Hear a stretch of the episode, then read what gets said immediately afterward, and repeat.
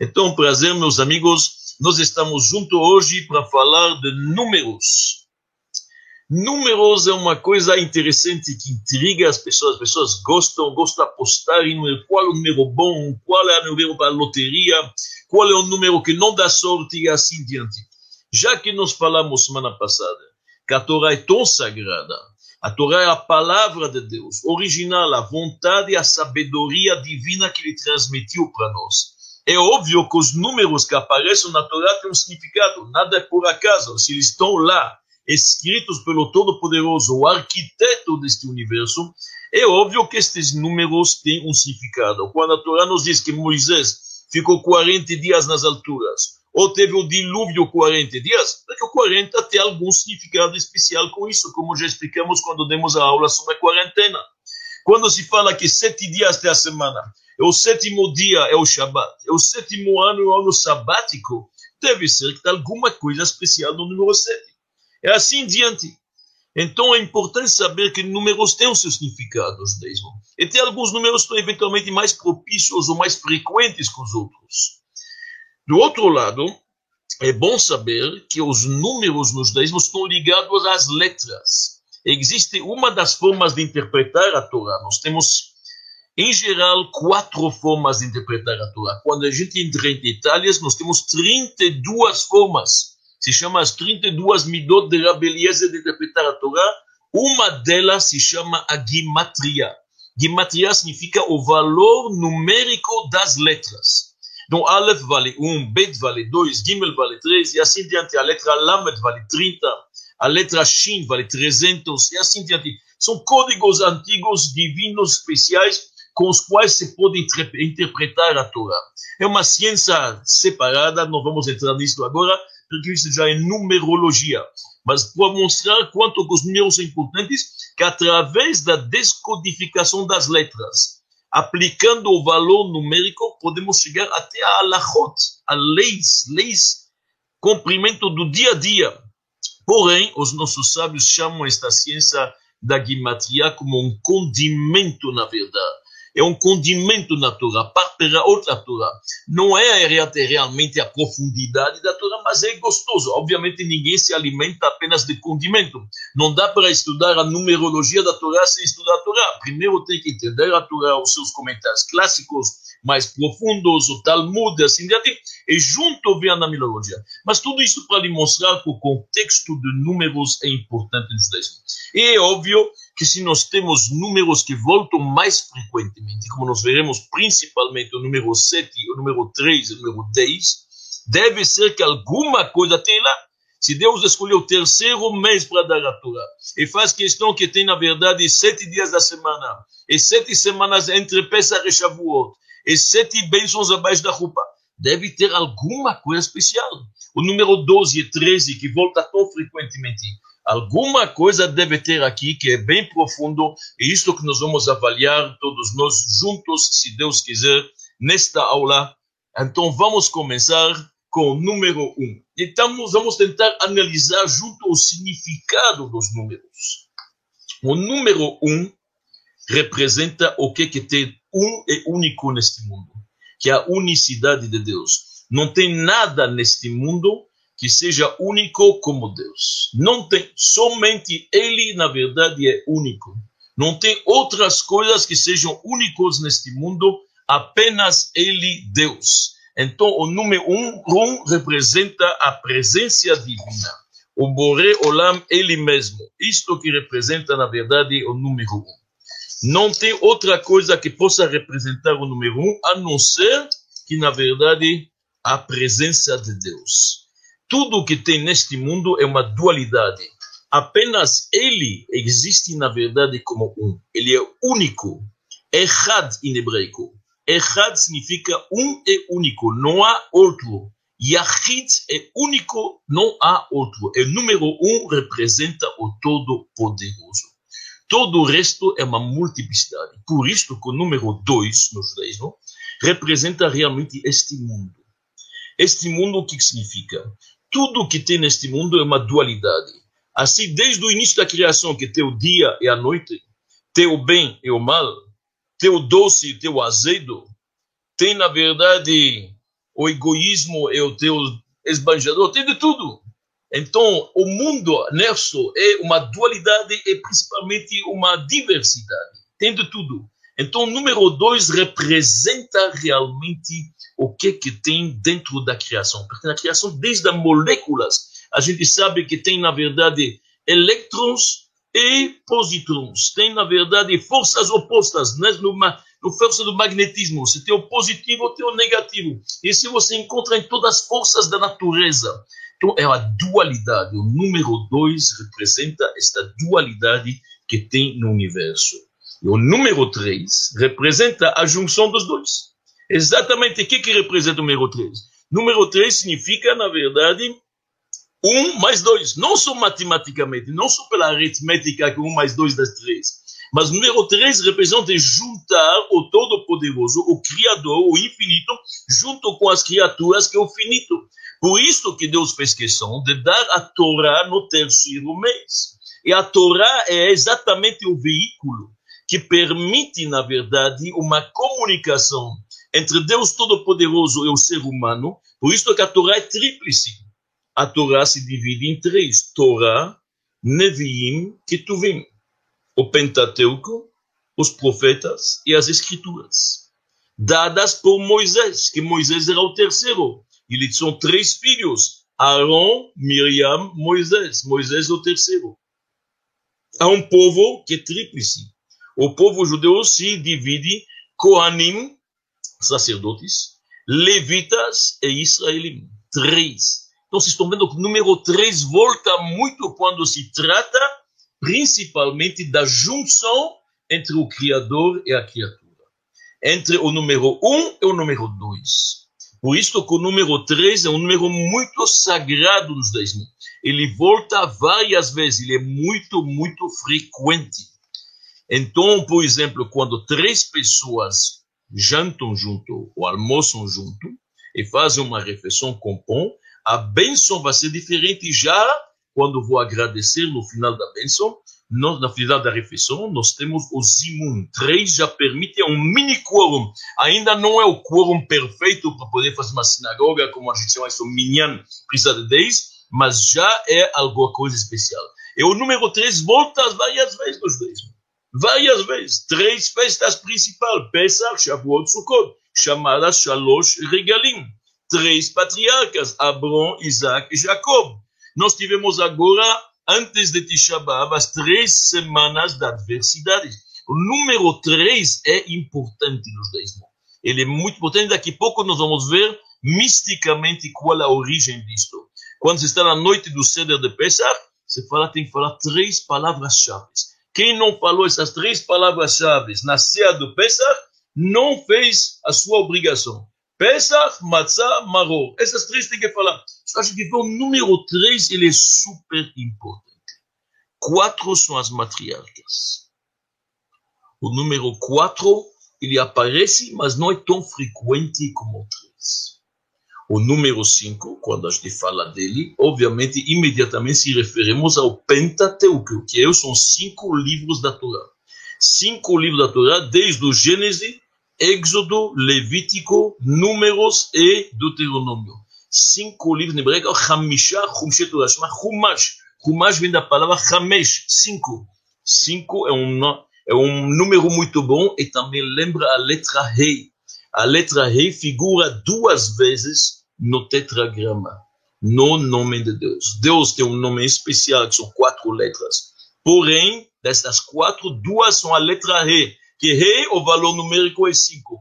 Então, cinco é um número especial, muito importante. Número seis, seis dias da semana, seis dias da criação, sim, Porém, não é um número tão especial, porque seis nos lembra a mentira. É interessante que a palavra sheker em hebraico, valor numérico, se você pega as três letras, o shin, o kuf e o reish, as três letras dá, na verdade, shin, kuf, reish, dá uma palavra que dá, na verdade, o total seis. Shin é 300, Kuf é 100, Dos, tira o 0, 3 mais 1 dá 4, rege 200, mais 2, total 6. Então, no judaísmo, o número 6 um pouco nos lembra a mentira. E realmente, este mundo que foi criado em seis dias, infelizmente, tem ainda muito mentira. Ainda não brotou para fora toda a verdade, toda a santidade, toda a pureza que deveria e que vai acontecer, se Deus quiser, na época messiânica. Então, número 6 nos lembra os dias da criação e nos lembra também a palavra sheker, que é a mentira. E aqui chegamos no número chave, que é o número 7. Este número 7, ele aparece tantas vezes no judaísmo, é inacreditável, nem se sabe por que tantas vezes ele volta no judaísmo. Muitas, muitas vezes. Vou dar alguns exemplos para a gente ver, a começar dos três patriarcas, das quatro matriarcas, que são as figuras super importantes do judaísmo. Nós estamos vendo do, do 7, número 7, mas nós temos sete, sete dias da semana. Depois sete anos, sabato, quando se trabalha, a Torá diz trabalhará seis anos, no sétimo ano descansa, é o ano sabático. Sete anos sabático, da 49, chegamos ao ano do jubileu. Chegamos ao ano do jubileu. Então, estamos vendo quantas vezes se multiplica o sete. Entre Pesach e Shavuot, para receber a Torá, a festa de Shavuot, sete semanas. A Torá diz: você vai contar sete semanas. Nós sabemos que o número da Torá, sete, volta várias e várias vezes. Inacreditável. Sete, nós encontramos ele, Deus apareceu para Abraão, o primeiro patriarca, sete vezes. Nós temos, na verdade, sete dos mandamentos que tem nos dez mandamentos são mandamentos negativos. Três são positivos. Daqui a pouco voltaremos a falar sobre isto quando falaremos o número 10. Sete são os braços do candelabro que havia no templo. Está escrito que sete são os firmamentos. Sete firmamentos haverá. Sete são os nomes que têm a mal inclinação. Sete mares cercam, na verdade, a terra de Israel. O número sete volta vai aos sete dias de Sukkot e sete dias de Pesach em Israel. Tudo, na verdade, sete. Está escrito que a harpa de David, o rei David, tinha sete fios. Interessante isto. Sete vezes, tudo sete. Tantas vezes aparece a palavra sete virtudes teu sábio, diz o Pirkei Avot. Sete são as leis universais que Deus deu para os filhos de Noé as leis universais que todo ser humano deve cumprir. São sete, exatamente. Sete dias de pureza. Muitas vezes na Torá, quando alguém está impuro, vai ter que fazer um mikve. Se ele tocou um morto, ou que seja qualquer outra. Sete dias de purificação. Sete dias de alegria para um noivo, uma noiva. Sete dias Deus nos livre de tristeza e de luto quando um parente próximo faleceu. Várias vezes volta sete, sete Noé colocou dentro da arca sete animais dos, das espécies puras, sete exemplares dos animais, sete, de novo sete. Abraão fez um pacto, na verdade, com Avimelech, trouxe sete carneiros, onde na cidade de Beersheba, onde que tem sete poços. Várias vezes a gente pode continuar até amanhã. O número sete é um número que volta várias e várias vezes. Mesmo a Torá que a gente disse antes, que ela está dividida, a Torá está dividida em cinco livros, mas a verdade tem uma opinião que diz que ela está dividida em sete livros. Tem uma opinião que diz que não são cinco livros do Pentateuco, mas são, na verdade, sete livros. Assim tem opiniões. Em outras palavras, estamos vendo que este assunto não é tão simples. Meus amigos, vamos então tentar entender um pouco o que, que está a dicotomia 7 e 3, de onde que vem tudo isto. Primeira coisa, vamos entender por que, que o número 7 é mais especial no judaísmo que outros números. Vamos tentar entender isto. Fisicamente, fisicamente, se a gente olha matematicamente, nós vamos ver o número 7 ele tem algo especial. Filó de Alexandria, o grande filósofo judeu, diz uma coisa interessante. O número 7 tem algo que nenhuma das outras unidades não tem. De 1 a 10 são as unidades. Todos esses números, ou eles são divisíveis ou multiplicáveis. Por exemplo, número 10 é 2 vezes 5. Número 4, número 4 é 8 dividido por 2, ou 2 vezes 2. Que cada um desses números, número, se você pega, na verdade, o número 6, o número 6, eu posso dividi-lo por 2 ou 3. O número 3, posso multiplicá-lo, dá 9. Todas estas unidades, sem exceção, são multiplicáveis ou dividíveis, divisíveis. O único que não tem essa qualidade é o 7. O 7 já se destaca. Ele já é diferente, totalmente diferente.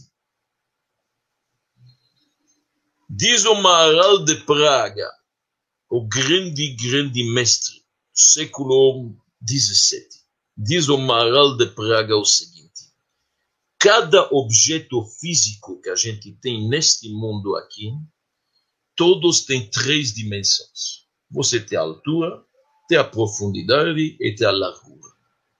Três dimensões. São seis pontos: norte, sul, leste, oeste, cima e embaixo. Em outras palavras, seis pontos. Três dimensões, seis pontos. Então, o mundo que nós estamos vivendo é representado pelo número 6. 6 é este mundo, como a gente falou antes, que o mundo foi criado em seis dias. O número 7 representa a presença divina dentro da natureza. Você traz a presença divina e coloca ela aqui no meio deste mundo. Ou como os cabalistas dizem, se você pega um cubo, um cubo tem exatamente seis faces, tá certo? as quatro laterais, uma em cima e uma embaixo. O ponto central é aquele que está à mesma distância de cada uma das laterais das paredes. O ponto central, aquele ponto é o 7. Cada parede é 1, 2, 3, 4, 5, 6. Representa este mundo. E o ponto central é, na verdade, a presença divina. Estou trazendo a santidade, a pureza. Estou trazendo, na verdade, o transcendente Deus para ser imanente aqui dentro da criação. Isto é o número 7. Ele representa a presença divina aqui embaixo. Nas, na, na, palavra, na verdade, do Maral de Praga, ele diz, é a ligação do Kodesh, da santidade, dentro, na verdade, deste mundo físico, a Gashmi. Assim diz o Maral de Praga.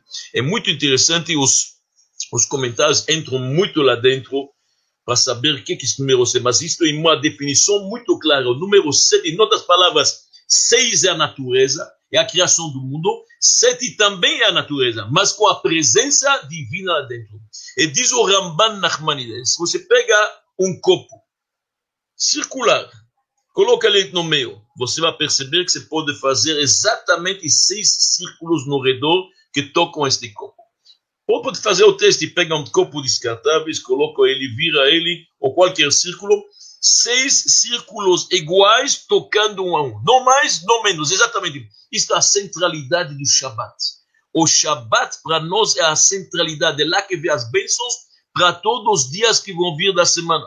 Ela culmina a semana passada e abençoa a semana que vem. O sete é central ele é muito, muito importante. Ele, na verdade, é o centro da semana da criação. Então, aqui nós estamos vendo quanto que, na verdade, o número 7 é importante. Importante entender também o lado místico disto, nós vamos voltar a isso logo daqui a pouco, quando a gente vai estar entrando no número 10. Então, nós vimos que o número 7 é um número absolutamente frequentíssimo no judaísmo, desde, na verdade, os patriarcas e matriarcas, até as sete mitzvot universais, os mandamentos para todos os seres humanos, sete semanas de consolo, desde Tisha B'Av até Rosh Hashanah, como nós sabemos. Então, tudo isto, na verdade, é interessante a ver como tudo isto está, na verdade, nos dando a possibilidade da gente entender um pouco melhor as festas têm sete dias, mas de vez em quando tem oito dias. Isto que nós temos que entender. Agora vamos passar um pouquinho para o número oito. So, se nós falamos que sete é a presença divina dentro da natureza, o número 8 representa a divinidade acima da natureza. É um milagre. É a coisa a mais. Número 8 do judaísmo, muito importante, a começar o Brit Milá, a circuncisão. Quando um menino judeu vai entrar na aliança com Deus, qual é o dia que ele vai fazer isto? No oitavo dia. No oitavo dia é que ele entra nesta aliança com Deus, que ele vai carregar consigo toda a sua vida, a circuncisão, o Brit Milá. Por quê? Porque o oito é, na verdade, Deus mesmo. O Midrash nos dá um exemplo, alguém que queria chegar para o rei. Queria conversar com ele. Falaram para ele, escuta, antes de você chegar para o rei, não acha que chega, você está lá. Passa a ver a rainha, conversa com ela, depois você vai poder falar realmente com o monarca e com o rei. O que é que quer dizer o Midrash? O Midrash diz o seguinte, por que, que o Brit Milá é feito no oitavo dia? Para uma criança passar pelo menos um Shabbat. Shabbat é a rainha, Shabbat é chamado Shabbat Hamalka, é a rainha, é a presença de Deus no mundo, o mundo fica mais santificado. Oito é o próprio rei. O Brit Milá é a aliança com Deus. Por isso que, na verdade, o número oito representa algo muito forte. No templo, por exemplo, onde que lá é o lugar onde que Deus estava muito mais revelado, havia oito utensílios sagrados, como os altares, a menorá, o candelabro, na verdade, o incenso, e assim diante. Oito, os Koanim, para poder trabalhar, o sumo sacerdote tem que vestir oito roupagens Bigde Kiruna. Isto que é verdade. E aqui nós estamos vendo e vamos entender um pouco melhor por que, que o último dia de Sukkot, que é Simchat Torah, é o dia mais alegre. Porque passou, na verdade, da natureza para o sobrenatural. O último dia de Pesach, do que, que falamos de Mashiach. Qual é a Haftarah, o livro do profeta que nós lemos? As profecias messiânicas. Isto já é acima da natureza. Isto já é um milagre. A mesma coisa, nós contamos sete semanas de Pesach até Shavuot, o quinquagésimo, que é o oitavo, na verdade, o quinquagésimo, isto o dia da outorga da Torá. Em outras palavras, o número oito nos lembra algo milagroso, algo acima da natureza, a própria presença divina. E por isto que os nossos livros dizem que a harpa de David, que David viveu neste mundo aqui, grande rei, muito importante, o salmista tinha sete fios, sete cordas, enquanto que a harpa de Mashiach, do Messias, vai ter oito cordas. Mashiach, a época messiânica, acima da natureza, vai se concretizar os milagres que o lobo vai conviver com o carneiro não haverá mais inveja, não haverá mais guerras, não haverá mais miséria, não haverá mais nada de negativo. Isto é o número 8. Então nós entendemos bem como sete e oito caminhos nos sete dias de Pesach, mas mais um aqui fora de Israel. Oito dias, na verdade, o oitavo dia de Sukkot é um dia especial. Sete cordas, mas o oitavo é Mashiach. Oito é Deus mesmo. São seis naturezas. O mundo, sete a presença de Deus dentro do mundo, oito, a verdade, acima ainda. E aqui nós chegamos a mais um número que é muito bom no judaísmo, que é o número nove. Número nove para nós é o número da verdade. É o número que representa a palavra verdade. A palavra verdade é emet. Emet significa verdade. E se você faz o cálculo do valor numérico de verdade, você vai chegar ao número 9. So, para nós, o número 9 representa, na verdade, um excelente número. Vocês estão vendo que até agora eu não falei números negativos, estou falando de excelentes números mais frequentes, mais propícios. Nós não temos este assunto de números negativos. Mas, em comparação entre 6 e 9, eu vou optar pelo 9, obviamente, porque o 9 é o número da verdade. E por isso que todos os múltiplos de 9 são 9. Seja 3 vezes 9 é 27, 2 mais 7, 9.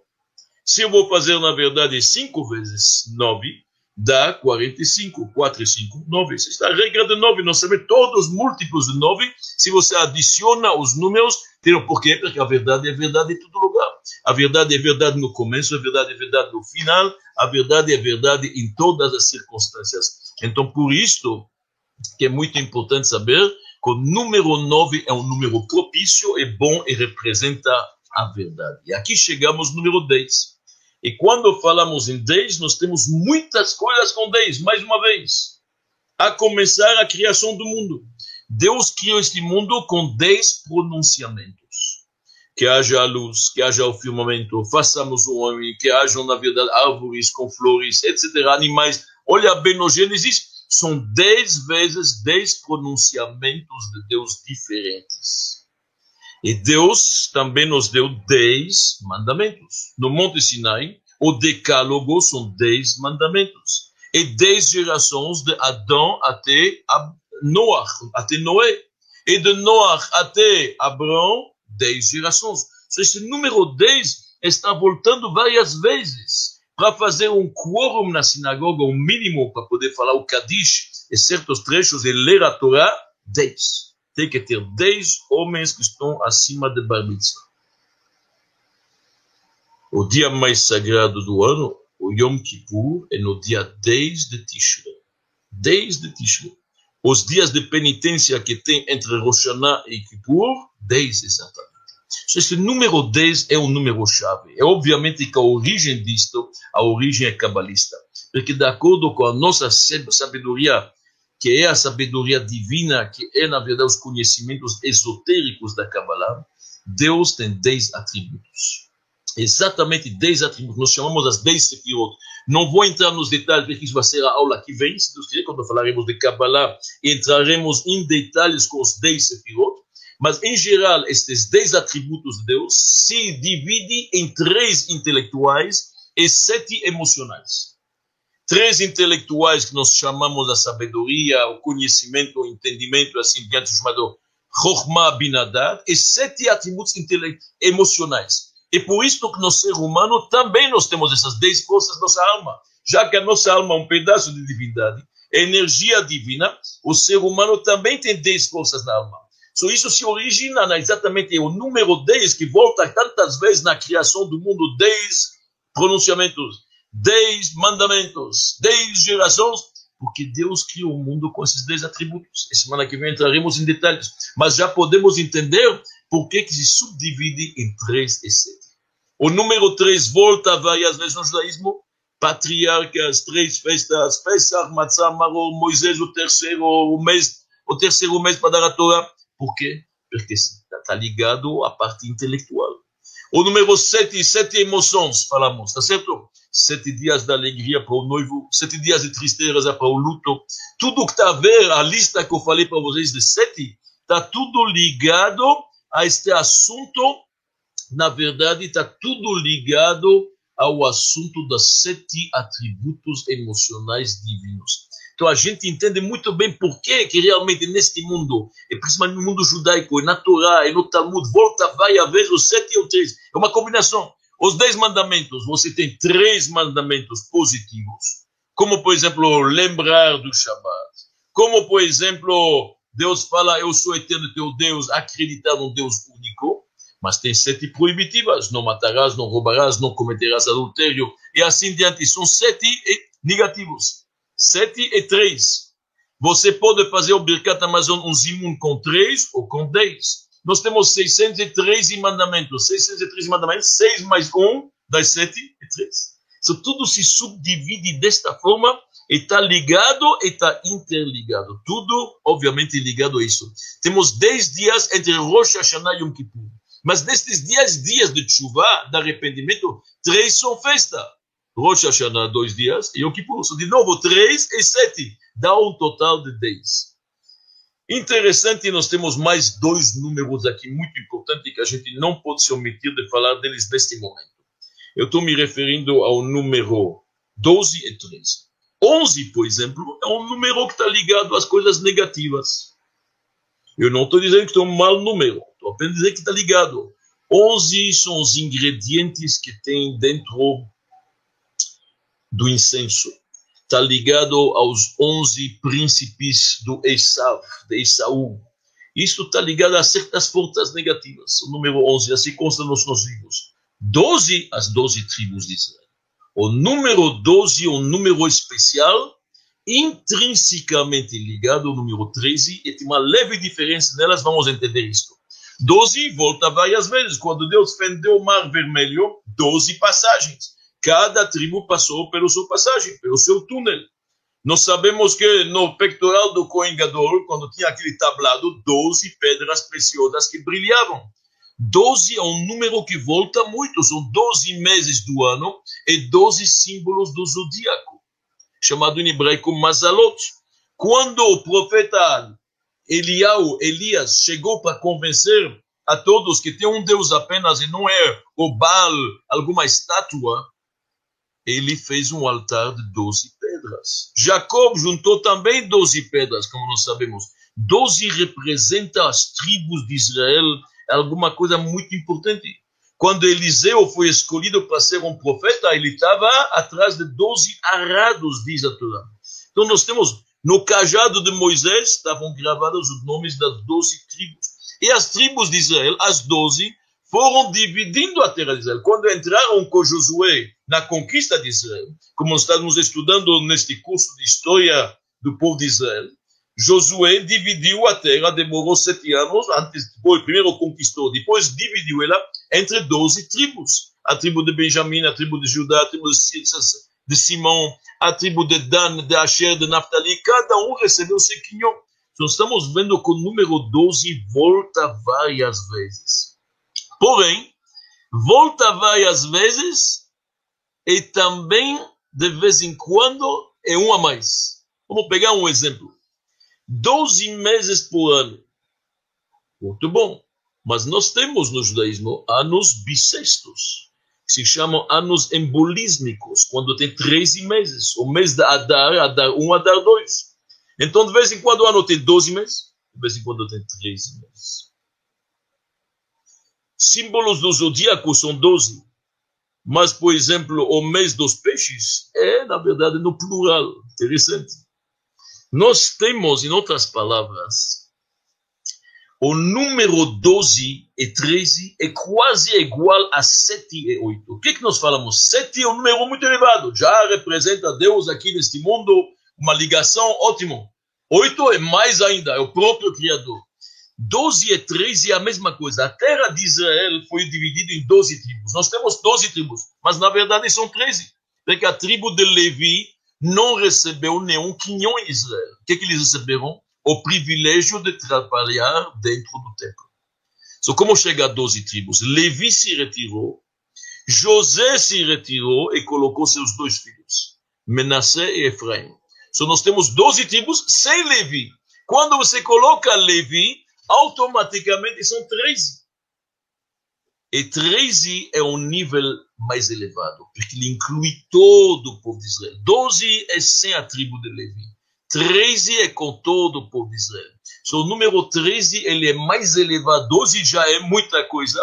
12 já representa muita coisa. Como falamos, o cajado de Moshe, 12, o mar vermelho fendeu 12. Porém, quando Moisés foi adquirir as segundas tábuas da lei e pediu perdão para todo o povo de Israel que tinha feito o bezerro de ouro, Moisés se elevou a um patamar mais elevado. Neste momento, ele entrou na categoria 13. Por isso que Moisés, antes de falecer, escreve 13 Sefer Torah. 13 rolos da Torá. Um ele dá para cada tribo e um ele guardou com os levitas para ser o original do qual vão ser copiados todos os Sefer Torah que nós temos até agora. Isso é interessante, nós temos 12 e 13. Pega o grande sábio Rabbi Shimon Bar Yochai, autor do Zohar. Nossos sábios comparam ele e falam que ele é uma faísca da alma de Moisés. Muito parecido com Moshe Rabbeinu. Ele era um líder geral, um homem que povo de Israel, abençoou eles, cuidou da matéria, da, da, da vida material espiritual de todo mundo. Da mesma forma que Moisés teve que fugir do Egito, foi perseguido pelo faraó, e foi no deserto, e lá recebeu a revelação divina e se a um patamar de profecia inigual. Assim também Rabi Shimon Bar Yochai teve que fugir dos romanos, a cabeça dele foi colocada a preço.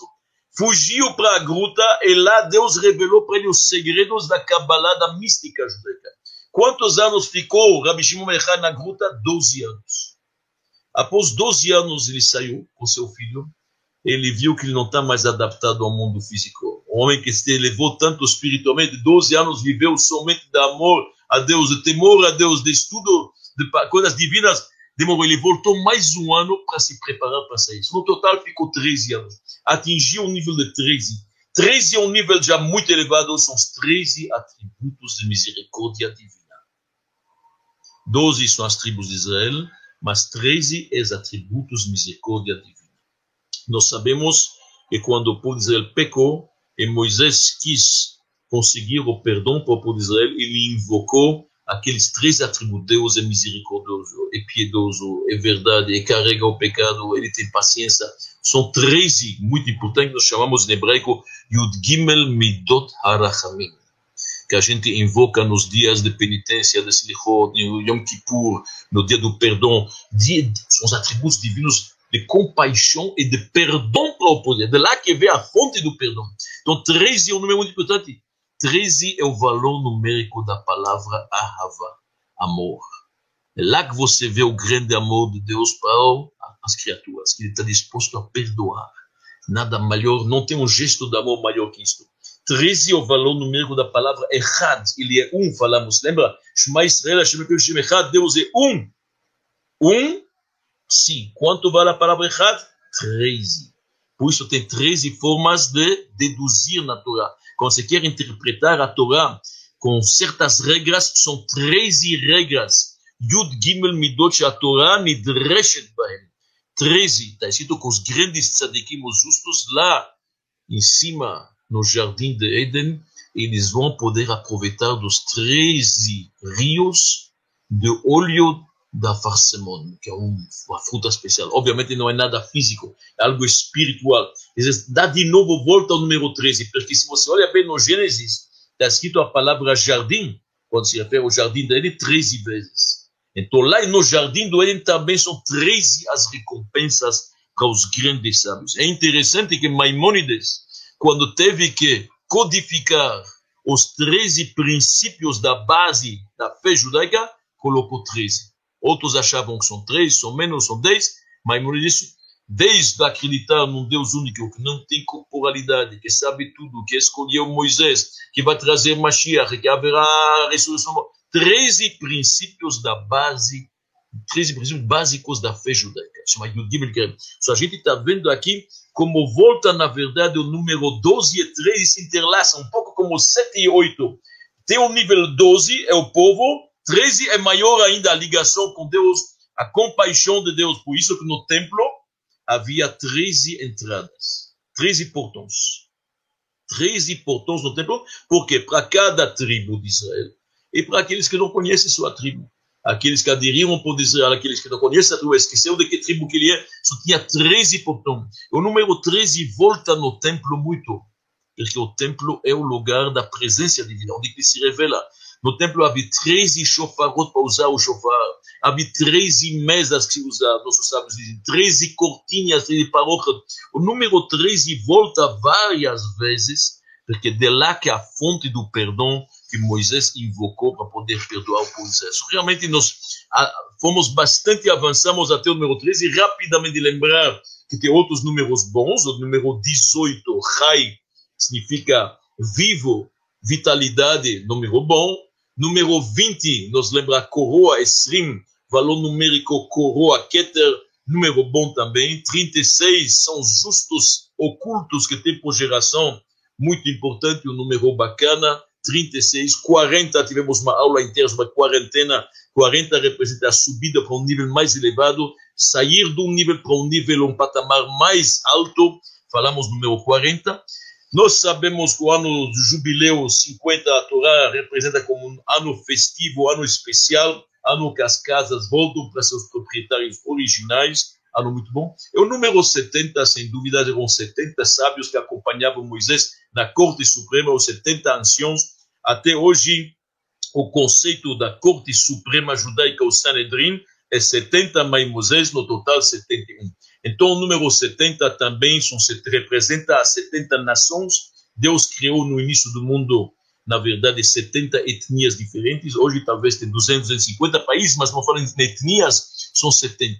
Então, abrangemos bastante os números judaicos, o significado deles, e nós vimos os números que são mais propícios e mais frequentes. Que Deus nos ajuda, que possamos passar do 7 para o 8, do 12 para o 13, ver a, ver a revelação divina realmente dentro deste mundo, logo numa época melhor, e como dizem os nossos sábios, a harpa de David eram sete cordas, a harpa de Mashiach será oito cordas, e depois da época messiânica, depois da ressurreição, esta harpa terá dez cordas. Obviamente, tudo isto é, na verdade, uma simbologia para nos explicar cada vez mais revelação e mais presença divina neste mundo físico, que seja em nossos dias.